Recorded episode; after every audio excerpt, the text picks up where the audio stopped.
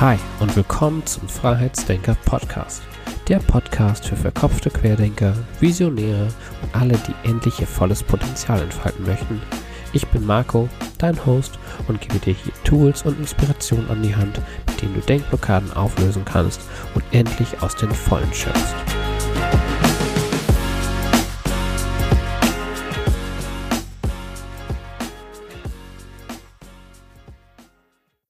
Hi und schön, dass ihr wieder dabei seid beim Freiheitsdenker Podcast. Heute wieder mit einem Interview und heute ist Lars Wendt zu Gast.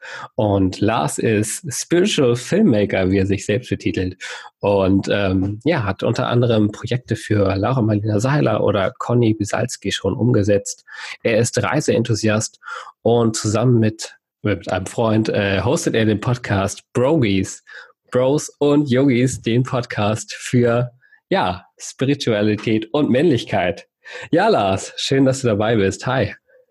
Hi, schön bei dir zu sein. Ja, Lars, das äh, klingt ja echt mega spannend, auch wenn man so deinen Instagram-Feed einmal durchscrollt. Irgendwie bist du ja von, ja, gefühlt keine Ecke der Welt, wo du noch nicht warst. Ähm, ja, warst du schon immer so ein Reiseenthusiast? Ja, das tatsächlich schon. Mir fehlt Südamerika, aber also da, da war ich noch nicht. Ja. Ähm, ansonsten hier und da überall mal und es zieht mich eigentlich schon seit langer Zeit ja, in ferne Länder so und ähm, ich bin ja auch halb Indonesier. Mhm. Ähm, meine Ma kam, kam, aus Indonesien oder also ist da geboren ähm, und hat uns sozusagen als Kinder auch früh sozusagen in diese andere Welt mit reingenommen. Cool. Ja, und deswegen, also ich, äh, Reisen fasziniert mich schon immer. Ich, ich liebe am Reisen einfach dieses, also ich glaube zwei Dinge. Erstens, ne, das Oberding ist Offenheit. Und zwar einmal die Offenheit ähm, für mich selber zu sehen, was gibt es da noch? Wie ist es, auf andere Kulturen zu treffen, vielleicht auf ganz andere Standards, Lebensstandards, wo, wo wir uns immer hier so geborgen und zu Hause fühlen und das irgendwie aber irgendwann gar nicht mehr wertschätzen da merke ich immer, wenn ich unterwegs bin, ähm, was, was es da noch alles gibt, ne? wie Menschen zum Teil leben und wie glücklich diese Menschen trotzdem auch sind, ne? wenn die kilometerweise zum Beispiel zum nächsten Markt laufen müssen. Ne? Mhm. Also das habe ich in Madagaskar ganz viel erlebt. Ähm, da habe ich das gesehen, dass da haben so viele Menschen gar kein Auto. Und die laufen wirklich den ganzen Tag zum Markt, kaufen ein und wieder zurück während du dann mit dem Auto rumfährst. Das hat mich so fasziniert, weil wir beschweren uns, wenn wir irgendwie in der Schlange am Supermarkt stehen. Ne? Und das andere, was ich auch immer mitnehme, ist die Offenheit dann noch ähm, für mich selber, wo ich manchmal so merke, wenn ich so, ich bin so zum Teil so ein Kontrollfreak und so in Strukturen denken und so weiter und so fort und dass ich da immer wieder rausbreche, weil ich liebe es zu reisen, ohne zu wissen, wo es als nächstes hingeht. Das ist meine mhm. Lieblingsart zu reisen. Ja. Deswegen, ja, ich bin ein Reisefreak. Ja, spannend, aber auch, dass du das ansprichst mit dem, ne, irgendwie einerseits auch so Kontrollfreak und andererseits halt total dann auch freiheitsliebend, ne? Das ist ja beim Reisen eigentlich genau das, was man hat, ne? Wie, wie schaffst du es, beide, beide Herzen zu vereinen? ähm, ja, also aus den Komfortzonen raus, ne? Und das merkt man da. Beim Reisen hast du da so ein, so ein ganz, du hast so einen Umgang, das ist so ein, wie so ein Testraum auch. Mhm. Es ist ja nicht der, das alltägliche Leben, es ist alles so ein bisschen anders und es kann eigentlich gar nicht so viel passieren. Und ähm, da, da dann einfach rauszugehen, wir waren jetzt gerade auch in Indonesien im, im äh, Februar und wir wussten unseren ersten Stopp so und dann zu sagen, und alles andere ergibt sich schon. Ähm, da kann man dann testen und was, was ich da immer wieder erfahre, ist dieses, äh, gerade dadurch passieren halt die größten Dinge. Ne? Hm. Also dann landest du auf einer Insel, wo du überhaupt nicht mitgerechnet hast. Und dann denkst du so, hättest du vorher alles durchgeplant, dann wärst du halt nicht da gelandet. Ja. Ja, das, ja. ja, ja spannend. Und äh, hast du, also genau, diese Offenheit, also ich meine, ist das so was, was einen, sag ich mal, in die Wiege gelegt ist oder warst du schon immer eher ein offener Typ oder? Hm. Also ich würde schon sagen, dass ich in den letzten Jahren, letzten Jahrzehnt ganz viel daran gearbeitet habe, immer offener und offener zu werden. Also mhm. wo ich selber auch in meiner Persönlichkeit gemerkt habe, dass ich an Grenzen stoße, wo ich zum Beispiel auch bewertend werde ne, und so, da immer immer mehr aufzunehmen, Menschen zu verstehen und so weiter, zu gucken, was steckt dahinter. Ähm, mittlerweile ganz krass auf privater Ebene auch so, immer Sachen, wenn, wenn die mich triggern und so weiter, da auch mit dieser Offenheit ranzugehen. Aber ähm, ich glaube, da, das, ich weiß nicht, ich, wahrscheinlich wird uns das allen in die Wiege gelegt und wir verlernen es. Ne? Also ja. ich glaube, als Kinder und äh, wenn man klein ist, dann äh, hat man diese Offenheit noch. Ich habe das gestern erst wieder erlebt. Ich habe einen Kumpel getroffen hier in Hamburg und der hat einen ganz kleinen Welpen. Das ist jetzt kein Kind, aber es ist ein kleiner Welpe. Und wir sind hier spazieren gegangen und dieser Welpe, der ist so krass gewesen, weil der, der läuft so rum und so und dann sieht er einen Stock und dann, oh, Stock. Und dann sieht er irgendwas anderes, dann sieht er einen Mensch. Und egal was ist, er ist fasziniert und rennt dahin und will es angucken und erfahren und erleben. Mhm. Auf einmal hat er den Mond gesehen, wo wir so dachten, warte mal, ein Hund kann den Mond wahrnehmen. Ähm, und diese Offenheit haben wir, glaube ich, von Anfang an. Und dann verlernen wir das. Ja. Ja, ja, das, das stimmt. Ja, stimmt. Aber bei Kindern sieht man das auch oft. Ne? Ich habe ja auch zwei kleine Kids und jetzt unsere ja. kleinste ist jetzt anderthalb und es ist schon immer spannend zu sehen, wie sie über den Spielplatz halt läuft, ne? Mit totaler genau. Begeisterung. ja. Ja. Also, ja, ich würde schon sagen, wie gesagt, dass ich das dann ähm, verlernt habe und dann neu gelernt habe. Mhm. Ähm, aber dass das ein großes Thema für mich geworden ist, trotzdem auch, weil also als Beispiel, ähm, ich hatte ja eben gesagt, dass ich ähm, halb Indonesier bin. Und das habe ich in der Kindheit auch sehr viel gemerkt. Also Ausgrenzung, äh, Rassismus habe ich auch da schon gemerkt. Ähm, es gab so Situationen, da äh, ich und mein Kumpel, der Deutscher ist, aber äh, eigentlich äh, türkische Abstammung sozusagen, aber hier geboren, ne? wir beide mhm. waren halt die einzigen beiden, die zum Teil auf einer Abi oder ja, so eine Abi-Party mal nicht reingekommen sind, wo gesagt wurde, das ist eine Privatparty und da drinnen war halt unser ganzer Jahrgang. Und ähm, wir wurden quasi in der Schlange schon raussortiert, bevor wir vorne angekommen sind. Wir sind so durch die Schlange gegangen, haben halt gesagt, nee, nee, nee. Und wir wussten halt irgendwie, warum, ne? Also ihr sagt jetzt hm. gerade, hier ist eine Privatparty und ich sehe gerade hinter dir Menschen, die ich kenne, die, das ist keine Privatparty, ne? Und ähm, somit wurde ich schon sehr oft auch konfrontiert damit, mit dem Gegenteil, nämlich wenn es so ist, dass Menschen nicht offen sind. Mhm. Was, ja. ja, was hat das dann mit dir gemacht? Also bist du, ich meine, jetzt bist du, du strahlst ja super viele positive Energie aus und wirkst doch immer auf allen Bildern sehr lächelnd und jetzt auch andauernd am Lächeln. Aber ähm, hat dich das irgendwie gewisserweise mal verbittert oder traurig oder wie auch immer negativ? Ja, also ich hatte schon so eine krasse Anti-Phase, wo ich sehr ins Gegenteil dann dadurch auch gedrückt wurde. Und hm gerade in dieser, ich sage mal, Kindheit, Jugendphase, wo du ja selber in dieser Findung bist und, und gerade deswegen ja auch mit Ausgrenzung zu tun bekommst und gleichzeitig auch noch mehr damit zu kämpfen hast, denke ich, ähm, weil du noch nicht so zu dem stehen kannst. In der Phase bin ich dann schon in die andere Richtung gerutscht und in dieses, ähm, ich war wirklich so, ja, wir sind dann halt die Ausländer, wir sind halt die, die, die kleine Gruppe, die Migrantengruppe oder sowas. Ähm, ihr wollt uns nicht, dann zeigen wir euch das auch. Ich war auch zum Teil in, immer mit so Gruppen unterwegs, die eher so, ja, ich sag mal, konfliktbereiter waren. So mit mhm. Gangstern habe ich rumgehangen. Ich war so ein kleiner Hip-Hopper damals. Das schlägt, mein Hip-Hop-Herz schlägt auch immer noch, weil Hip-Hop-Musik auch genau das vermittelt, finde ich. So dieses, wir gehören nicht dazu, aber wir wir haben auch ein Recht so, ne? Ähm, also zumindest ein Teil der Hip-Hop-Kultur oder der, wo, wo die Hip-Hop-Kultur herkommt. Und in, diese, in diesem Bereich war ich auch viel unterwegs. Ja. Aber das hat mir auch immer wieder viele Probleme äh, bereitet, weil die, äh, die Gruppen dann, die Dynamik, die da war, die war an sich halt natürlich konfliktreicher und dann auch untereinander. Ne? Da war dann viel Gewalt, da waren zum Teil Waffen mit im Spiel. Ich war da im, im Schulbus und so weiter, da haben Leute irgendwie Totschläger rausgeholt. Und, ne? Also damit war ich dann auch konfrontiert. Ähm, aber ich war, wie du, weil du eben gerade gesagt hast, dieses Offene und Lockere und so weiter, das war eine Zeit lang weg, ja. Okay, krass. Äh, wie, also was, und was hat dir geholfen, wieder dahin zu kommen, wo du jetzt bist? Also die, ja, diese Strahl, strahlende, ja, das Strahlende in dir wieder zu erwecken, weil das ist ja wirklich, also ich finde es echt krass, weil ich, ähm, ja, so würde ich sagen, so von den Leuten, die ich jetzt äh, sehe, ist es schon echt sehr krass bei dir, dass du wirklich so eine krass positive Ausstrahlung hast und das, obwohl wir uns gerade nur bei Zoom hier sehen. Aber ja. Spannend, danke dir. Ähm, das ist eine schwierige Frage tatsächlich. Also wenn ich so an die Schulzeit zurückdenke, ähm, hat mich etwas dahin zurückgebracht, nämlich, also ich sag mal, auf die vermeintlich gerade Bahn, mhm. ähm, dass eine Lehrerin zu mir also gesagt hatte, und ich bin immer mehr und mehr aufgefallen und dann war irgendwann mit Eltern Gespräch und so weiter und so fort, dann habe ich Verweise bekommen und ähm, da gab es diesen Moment, wo eine Lehrerin zu mir gesagt hat, Lars, du wirst dein Abitur nicht schaffen. Äh, hauptsächlich wegen Englisch. Ne? Ähm, denn die Englischnote wird dich äh, wird, wird dir alles versauen.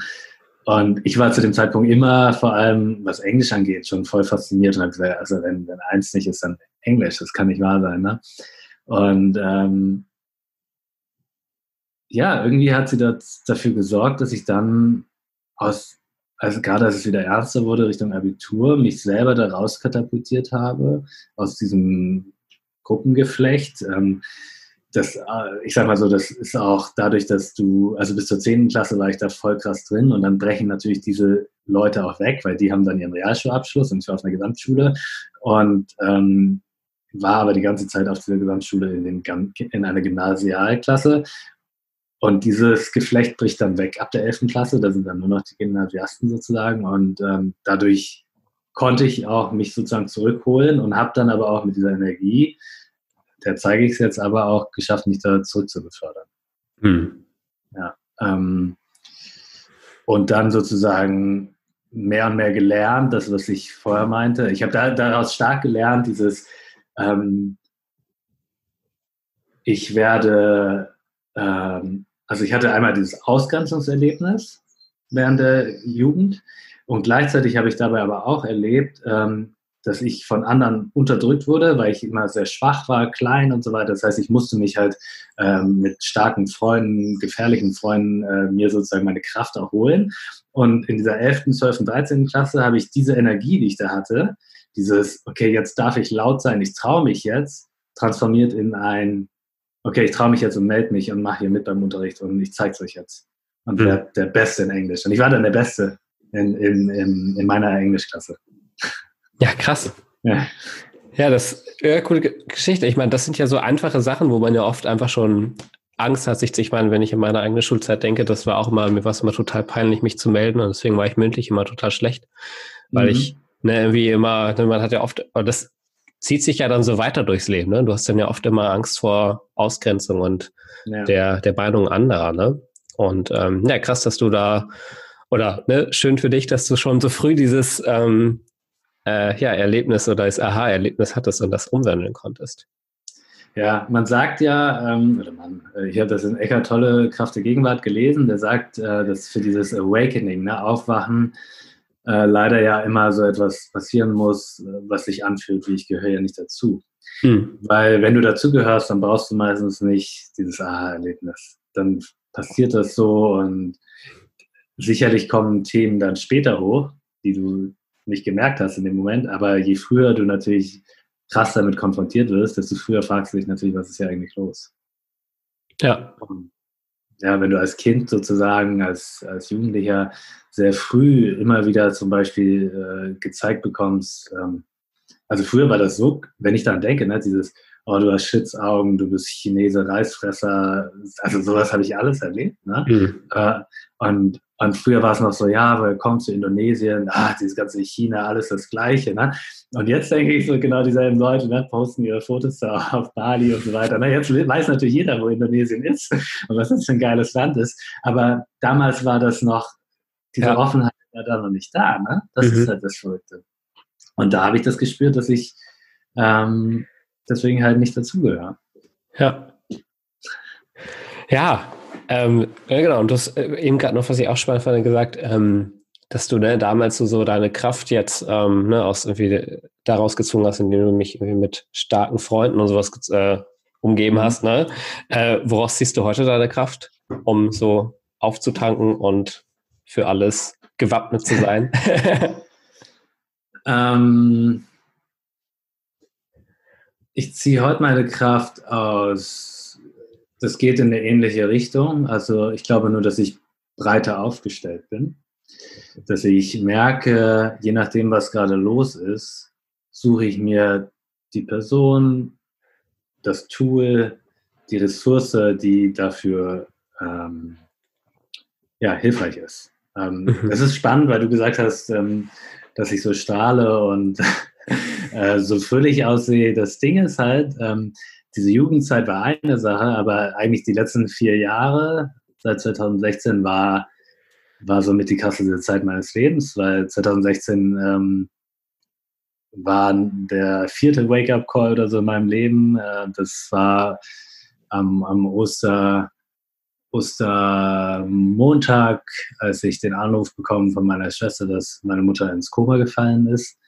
Und äh, sie war gerade mitten in einer harten Chemophase und ähm, in, an dem Tag äh, bin ich zusammengebrochen. Ich bin nach Hannover gefahren und in der Nacht noch habe ich sie verloren.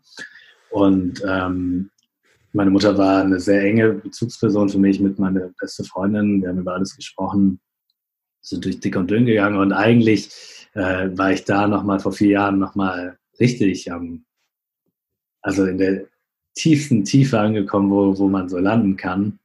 Und gleichzeitig äh, haben die letzten vier Jahre dafür alles gesorgt, was, was sozusagen du am Anfang dieses Podcasts über mich aufgezählt hast. So. Also natürlich viele der Sachen, das war ein gesamter Weg und das ganze Leben zählt so, aber das hat es nochmal ich sag mal so, an die Oberfläche getrieben. Ne? Also von ganz da unten mit einem Schwung, als würdest du wie beim Tauchen die Luft reinlassen. Und, ähm, dadurch, dadurch bin ich, wie gesagt, habe ich all das, was in der Tiefe ist, in meinem Podcast jetzt äh, hochgeholt.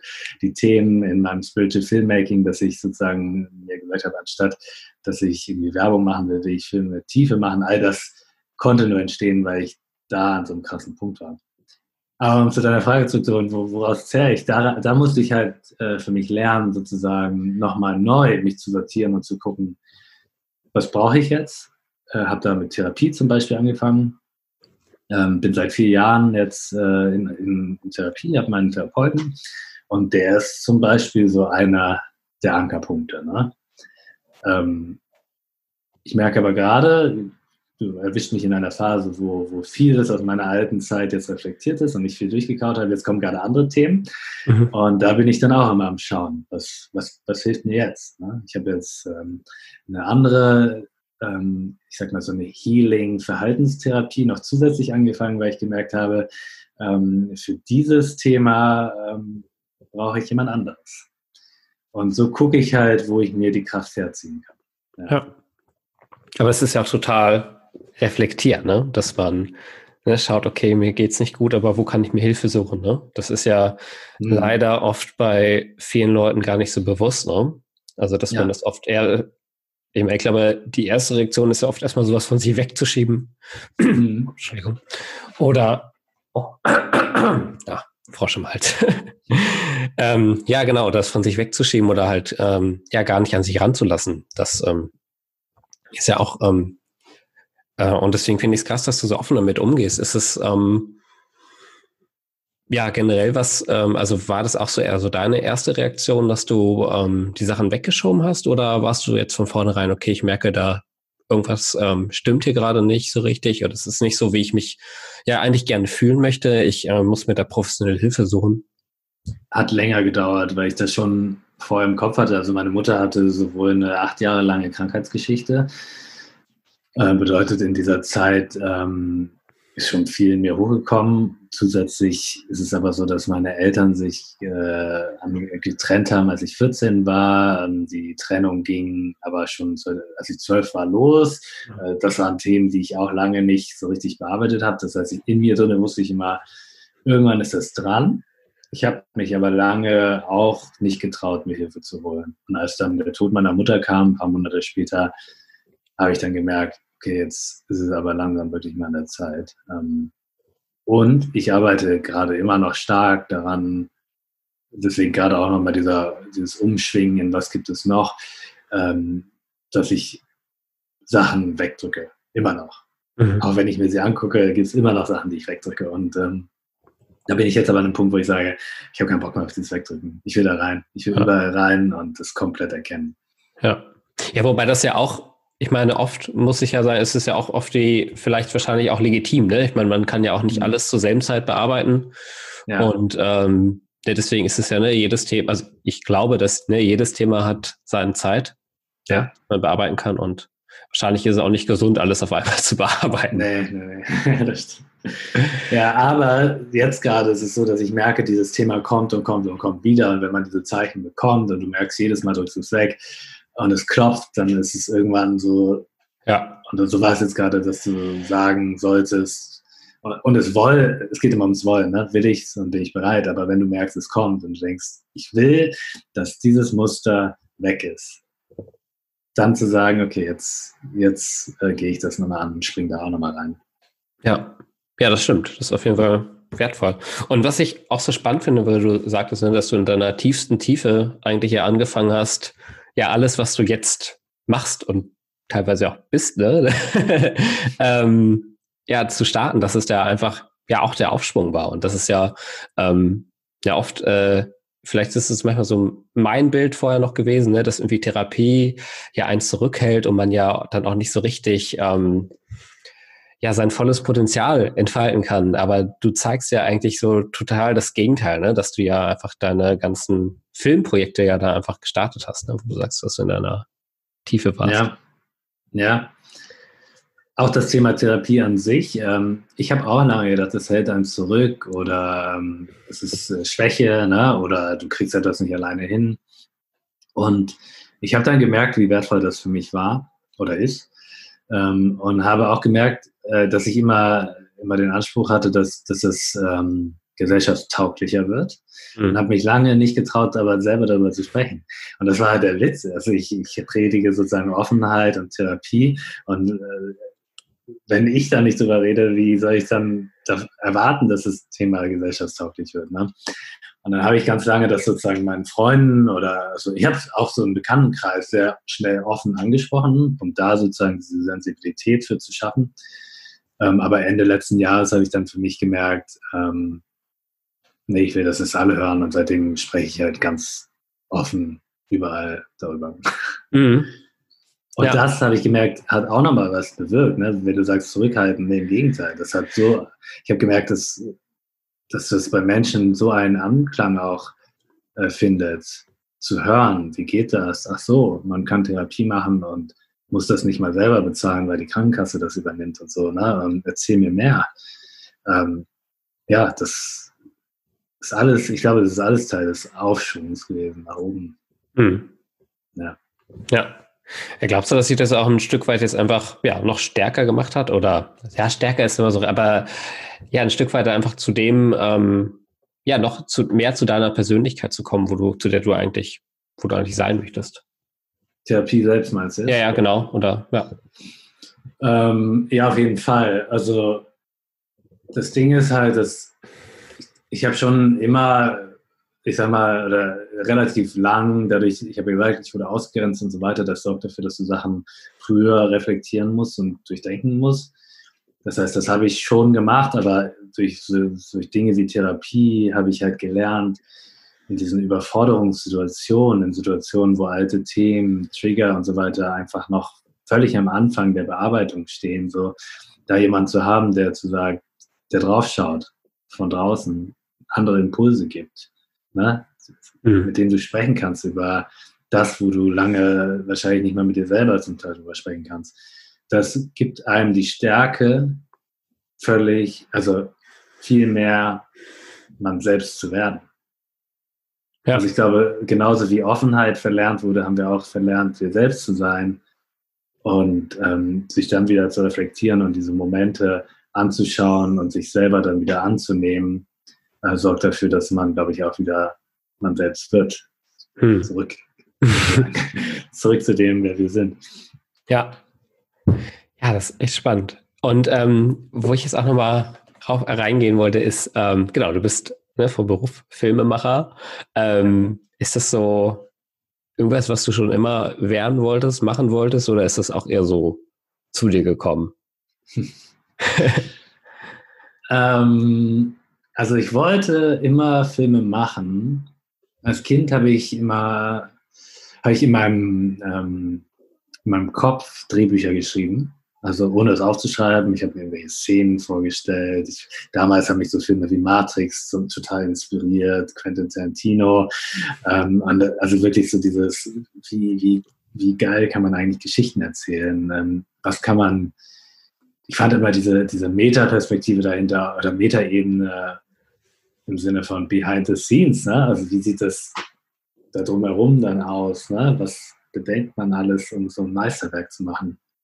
das hat mich total, total angefixt. Und ähm, ja, mir wurde eine Sache ganz, ganz klar, nämlich ähm, ich werde auf jeden Fall niemals Filmemacher werden. Ich habe kein Talent.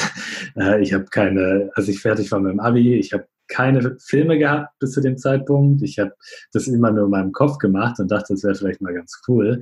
Und dann stehst du da nach dem Abitur und merkst halt so, eigentlich kannst, in Anführungszeichen, du nichts. Mhm. Und äh, das habe ich lange geglaubt. Und ähm, hab, äh, ich weiß noch, ich war in Australien nach dem äh, Abitur, Work and Travel, und habe dann gesagt, ja, eigentlich will ich ganz gern Filme machen. Aber irgendwie, meine Tante meinte dann zu mir, okay, aber zeig mir den Film. Und dann meinte ich, ja, habe ich aber nicht.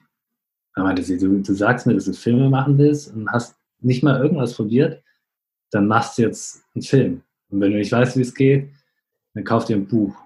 Und dann habe ich noch an dem Tag, äh, in Sydney war das, äh, äh bin ich in, den Buchladen gefahren, habe mir Filmmaking for Dummies gekauft und habe damit äh, angefangen, mich da reinzulesen. Aber, also ich habe immer noch sehr, also ich habe erstens nicht so schnell Filme fertig machen können, konnte mich deswegen auch nicht an der Filmhochschule bewerben, habe mich verglichen mit anderen, die sich äh, an Filmhochschulen beworben haben. Ne? Da musste man ja schon wirklich fertige Filme abschicken und so weiter und habe dann sehr schnell diesen Traum doch wieder so über den Haufen geworfen und habe gesagt, dann studiere ich Medizin. meine Eltern waren beide Mediziner. und äh, habe äh, dann, nachdem ich aus Australien wieder zurückkam, mich fürs Medizinstudium beworben. Äh, habe sogar das Krankenpflegepraktikum gemacht. Ähm, war, saß dann im im, im Auswahlverfahren, das ist ja noch über diesen ZVS oder wie ist das, also wo man sich bewirbt und dann mit NC, ne, kommt man da nur rein. Und war mir völlig sicher, okay, ich bin jetzt irgendwie jetzt sogar schon im Auswahlverfahren, irgendwie, das könnte schon klappen. Und bin dann 40 Plätze vorbeigerutscht. Also es war so, okay, wir nehmen irgendwie, an der Hochschule in Hannover war das, wir nehmen irgendwie, ich weiß nicht wie viele Leute, 800 Leute du bist auf Platz 840, kannst du nächstes Jahr nochmal probieren. Und ich dachte so, das ist nichts Halbes und nichts Ganzes. Das kann mir nächstes Jahr nochmal passieren. Und dann habe ich überlegt, warum bin ich überhaupt nicht genommen worden? Habe gemerkt, dass ich in diesem Bewerbungsgespräch, ähm, da haben die mich ganz schön auseinandergenommen. Und ich habe gemerkt, dass meine Energie in mir ähm, schon mir gezeigt hat, dass ich das eigentlich gar nicht will. Und die haben das gespürt. Weil die haben mich nicht rausgekickt, weil ich kein guter Mediziner geworden wäre, sondern die haben mich gefragt, woran ich festhalte, wenn mir ein Kind oder mein Händen wegsterben würde. Und ich meinte so, hä? Und dann haben die, haben sie gesagt, wir glauben an Gott, du nicht. Und ich dachte, du kannst doch nicht in einem Bewerbungsverfahren für einen Studienplatz von deinem Bewerber erwarten, dass er als richtige Antwort irgendwie Gott sagt. Ne? Mhm. Und das hat mich so gefoppt, dass ich da in dem Moment irgendwie völlig perplex war und deswegen auch, glaube ich, gar nicht mehr diese Energie aufbringen konnte. Obwohl ich vorher ja drei Monate im Krankenhaus gearbeitet habe und das schon cool fand. Also ich habe mit operiert. Ich habe wirklich, äh, im, ich stand im OP, habe Blut gesaugt, die Ärzte haben mich überall mit hingenommen. Ähm, ja, long story short, ich bin da nicht reingekommen und das hat einen Grund, weil ich habe mich noch woanders beworben, äh, im Bereich Informationsmanagement. Und meine Mutter meinte, jetzt nimm einfach den Platz an und guck, was passiert. Und ich habe diesen Platz angenommen und das war so meine Spielwiese, weil ich da ganz viel gelernt habe, immer noch nicht an mich geglaubt habe, angefangen habe, Filme weiterzumachen. Ich habe dann gedreht, gedreht zu Hause, privat, habe äh, in der Agentur damals schon angefangen, ähm, habe YouTube-Videos für die gemacht, ähm, Handys getestet damals noch, habe Handys ausgepackt, über 300 Stück und ähm, ja, bin so und immer weiter da reingerutscht, ähm, aber habe mit vielen Dingen zu kämpfen gehabt, nämlich, dass ich auch da eigentlich immer noch nichts vorzuweisen hatte. Mhm. So, zehn Jahre später bin ich jetzt Filmemacher. Ja. ja, krass. Das ist ja, also ich meine, aber das ist ja genau so eine Geschichte, was sie, glaube ich, viele auch betrifft. Und das ist, äh, also ich kann mich da so wiederfinden. Also natürlich in vergleichbaren Situationen, aber ne, dieses ständige Vergleichen und du hast nichts vorzuweisen und du fühlst dich nicht gut genug, weil du hm. das ja nur, das ist ja nur so eine wilde Idee oder so, ne? Ja. Und ähm, ja, deswegen finde ich es halt einfach umso spannender, dass du jetzt einfach da stehst, wo du stehst. Ich meine, du ähm, ne, machst Filme für wirklich die Größen in der, ne, ja, ne, wie Nummer eins Leute in der deutschen Persönlichkeitsentwicklung und ähm, das ist ja schon mal eine Hausnummer auf jeden Fall, ne? Mhm. Und ich bin erst seit vier Monaten selbstständig oder so, seit November letzten Jahres. Okay, ja, siehst du das? Ja. Seitdem Ja, aber das hat äh, insgesamt, äh, wie gesagt, zehn Jahre gedauert. Ähm, sagen wir mal, 2009 war ich dann in Australien, 2008, also schon zwölf Jahre, ne? äh, war ich dann in Australien und habe mit meiner Tante geredet. Und da ging sozusagen dieser Weg der Manifestation los, sag ich mal, mit diesem Buch. Ne, mhm. Wörtlich, ich kaufe mir jetzt irgendein Buch und fange an, irgendwas zu filmen. Und habe dann ganz viel, wie gesagt, also dann versucht. Ich habe trotzdem immer versucht und ähm, mit wirklich technisch überhaupt kein Know-how. Ich bin kein Techniker, immer noch nicht. Äh, ich, was ich machen kann, ist, ich kann Botschaften vermitteln, aber ich weiß nicht wirklich, wie, wie eine Kamera funktioniert.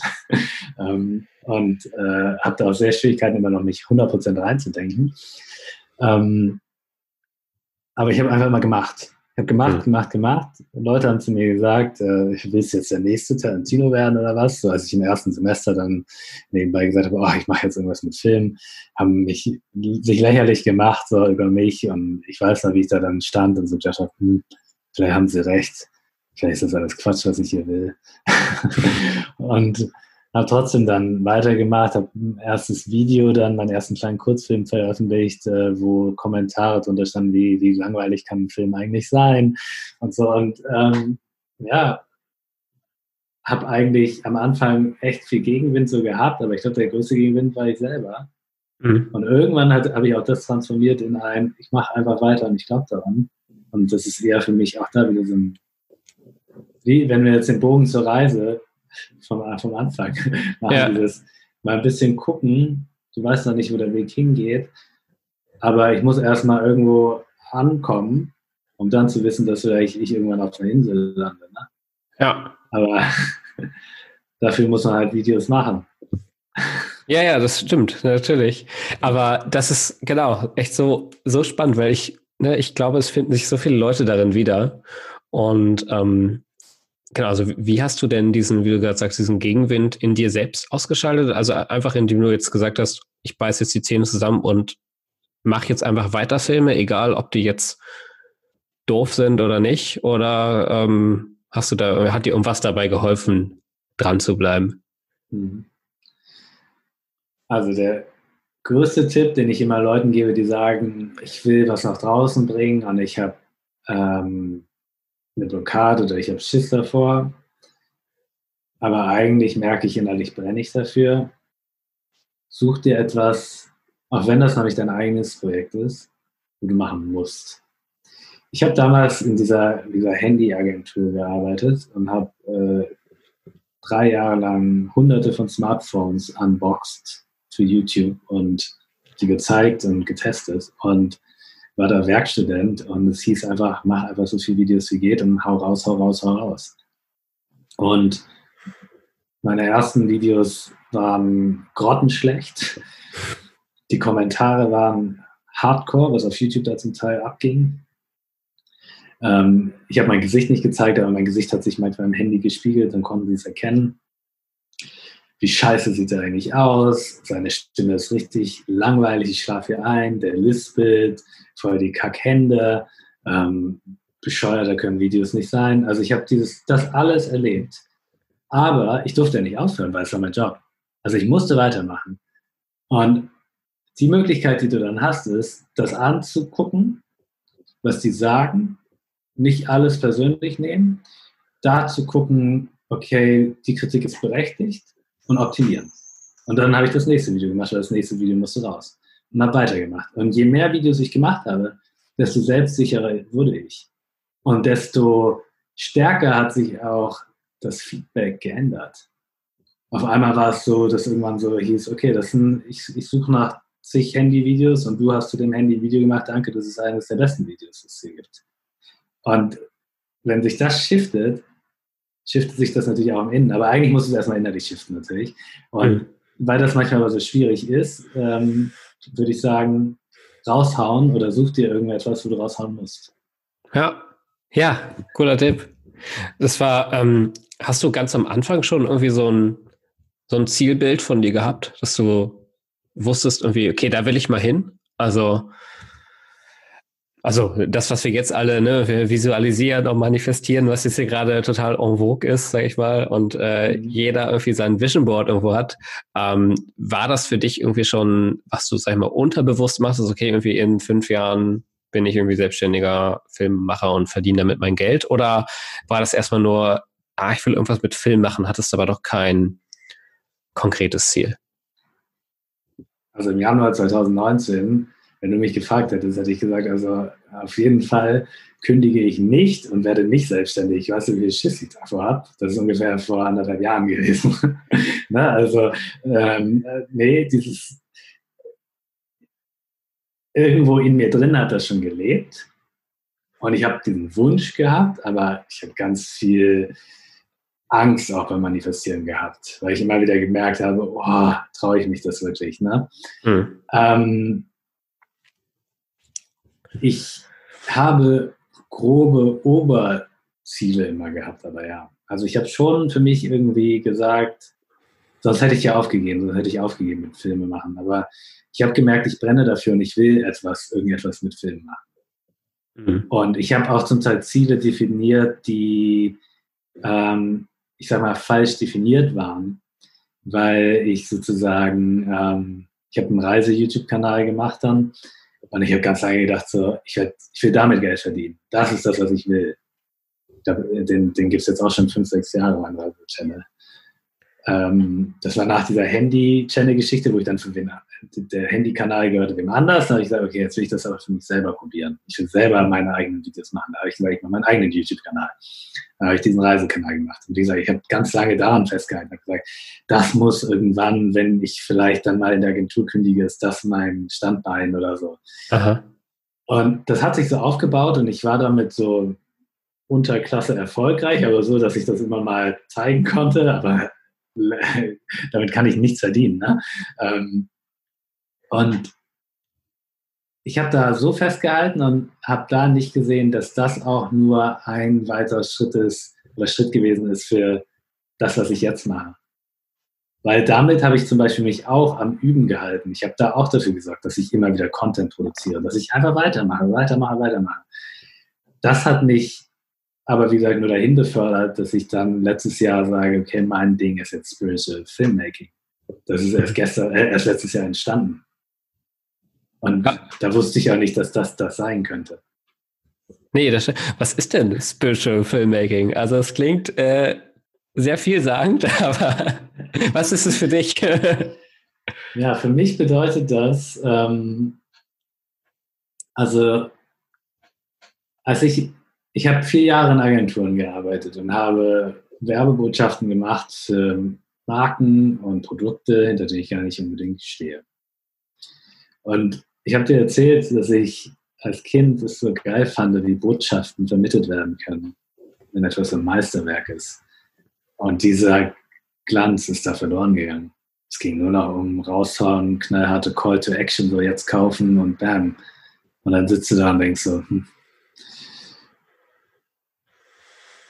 ich habe dann gedacht ganz lange, und das war auch so eine, so eine, so ein krasser Glaubenssatz, okay, dann wäre der nächste Schritt vielleicht, wenn ich selbstständig werde, dass ich das Gleiche versuche als Kameramann oder ne, als Selbstständiger, aber dass ich dann auch wieder Werbebotschaften für irgendwas machen muss, was, was irgendwie, ja, wo hinter der, etwas, hinter dem ich nicht stehe. Und habe aber parallel, während ich sozusagen ähm, gearbeitet habe, wie gesagt, äh, Filme gemacht und habe dann gemerkt, Conny Bisalski zum Beispiel wollte, dass ich was für die Filme oder mein Kumpel Ludwig äh, Schwanke, der zusammen mit ihrem Workshop gemacht hat, hat mich damit reingeholt und äh, habe dann gemerkt, wenn ich, dass ich Filme machen kann, die keine Werbebotschaft sind, sondern Themen haben wie Persönlichkeitsentwicklung, Spiritualität und dass da wieder eine Message hinter ist. Mhm. Und was ich auch gemerkt habe, ist, wenn Leute so jemanden engagieren, der einen Workshop zum Beispiel filmt, wo meditiert wird, wo geweint wird, also was, dann möchtest du gerne jemanden haben, der die Materie versteht und nicht nur in der Technik ist, mhm. ne, sondern der sagt, ich spüre auch die Energie hier. Ich spüre, hier wird gerade meditiert. Das bedeutet, alles, was jetzt gefilmt wird, muss ultra ruhig passieren. Du musst den Raum mithalten und so, ne? Und habe gemerkt, das ist etwas, was ich kann. Und da will ich reingehen. Ich will, ich will Themen machen, die inspirieren, die einen voranbringen und gleichzeitig auch mit der Person, die da gerade vor der Kamera ist, sozusagen zusammenspielen. Ja, nicht nur gebucht werden, du hältst die Kamera drauf und dir ist eigentlich alles egal, was da passiert. Mhm. Das ist für mich Spiritual Filmmaking. Also dieselbe Energie zu haben. Ja, ja, super spannend. Das ist ja auch oft sowas, ähm, wo man einfach merkt, dass man, und ich schließe jetzt mal die Hörer mit ein, die jetzt äh, zuhören, dass man ja, ja. oft irgendwie einfach ähm, ja, den Drang hat, irgendwas zu machen, jetzt aber nicht nur irgendwas des Geldes wegen machen will, sondern auch schon irgendwie was mit ja, Sinn und Verstand dahinter oder was für einen eine höhere Bedeutung hat. Ne? Mhm. Ja, deswegen, und super cool. Es gibt halt Nischen, von denen man gar nicht weiß. Und weil du gesagt hast, hatte ich schon mal einen Plan. Nein, ich habe nicht gewusst, dass ich Spiritual Filmmaker werde. Ja. Ich habe auch nicht gewusst, dass es diesen Begriff gibt oder wie auch immer und dass sowas gebraucht wird. Und mhm. ganz ehrlich, spul drei, zwei Jahre zurück so, da hat man das noch nicht so stark gebraucht. Aber jetzt. Mhm. Ja? Das heißt, manche Sachen können sich auch erst ergeben im Laufe der Zeit und im Laufe deiner eigenen Entwicklung. Ja. Stimmt. Und da ist es ja wieder, wo du dann sagst, dass man dann einfach ne, an den Sachen festhält, weitermacht und ja, so ein bisschen auf den Fluss des Lebens vertrauen kann, ne? Ja, genau. Vertrauen, fließen lassen, gucken, was passiert, ausprobieren. Ausprobieren wäre so ein zweiter Tipp von mir. Alles einfach mal ausprobieren. Oh, ja. Ähm, weißt du, ich meine, damals, als ich als Werkstudent diesen YouTube-Kanal gemacht habe, da ging das auch mit YouTube gerade erst stärker los, dass alle so ihre eigenen Kanäle hatten und da waren auch schon Leute, die gesagt haben, ja, was, was, was ist was YouTube? Ne, so wie damals Internet setzt sich doch nicht durch, so nach dem Motto, na, YouTube, was, ne, was soll das überhaupt? Jetzt ist im Online-Bereich äh, YouTube Standard, ne? wir sprechen jetzt über andere Geschichten. Ähm, aber da sozusagen auch diese Offenheit zu haben, immer mal zu probieren, zu gucken, was geht, um mhm. dann sozusagen, wenn der Moment kommt, bereit zu sein. Ja. Und zu sagen, ja, hier bin ich. Ja, ja, mega cool. Ja, Lars, das war, also ich würde sagen, wir haben ja wir könnten, glaube ich, noch so viel reden, ne? aber jetzt so ein bisschen Hinblick auf die Zeit, vielleicht können wir irgendwann noch mal eine zweite Session machen, wenn du Lust hast. Ja, sehr gerne, gerne. Äh, war echt viel dabei. Jetzt äh, nochmal eine kurze Frage-Antwort-Runde. Mhm. Und dann können wir den Sack zumachen, würde ich sagen. Ähm, Freiheit ist für mich.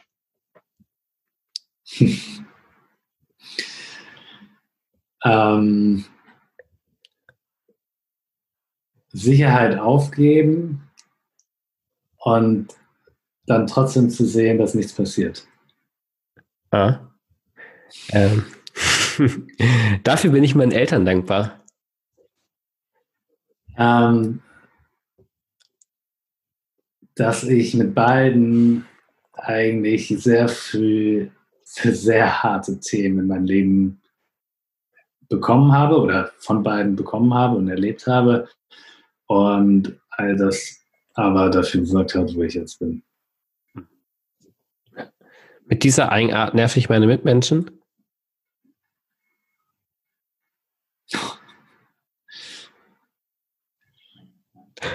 Ich bin so ein bin schon Workaholic.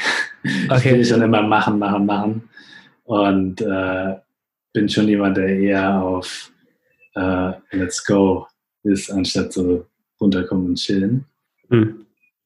Ich glaube, manchmal würden, würde der eine oder andere oder meine Freundin auch mal sagen, komm, jetzt machen wir mal ein bisschen ruhiger. okay. Hm. Wenn dein Leben als Roman erscheinen würde, wie würde er heißen?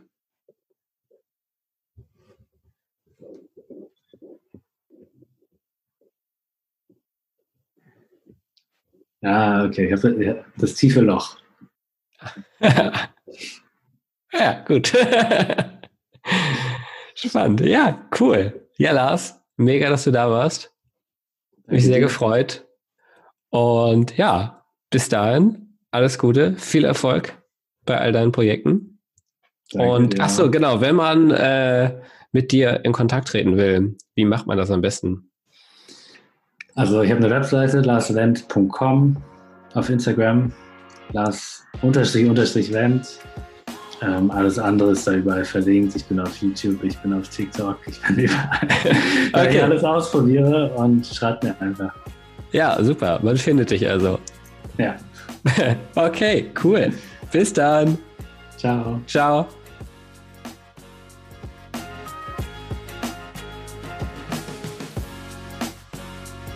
So, das war's wieder beim Freiheitsdenker Podcast. Ich freue mich, dass du dabei warst und auch würde ich mich über eine Bewertung bei iTunes freuen, wenn dir der Podcast gefallen hat.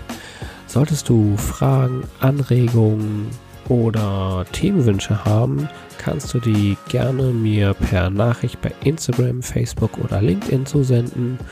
Bis dahin wünsche ich noch eine gute Woche. Bis dann, dein Marco.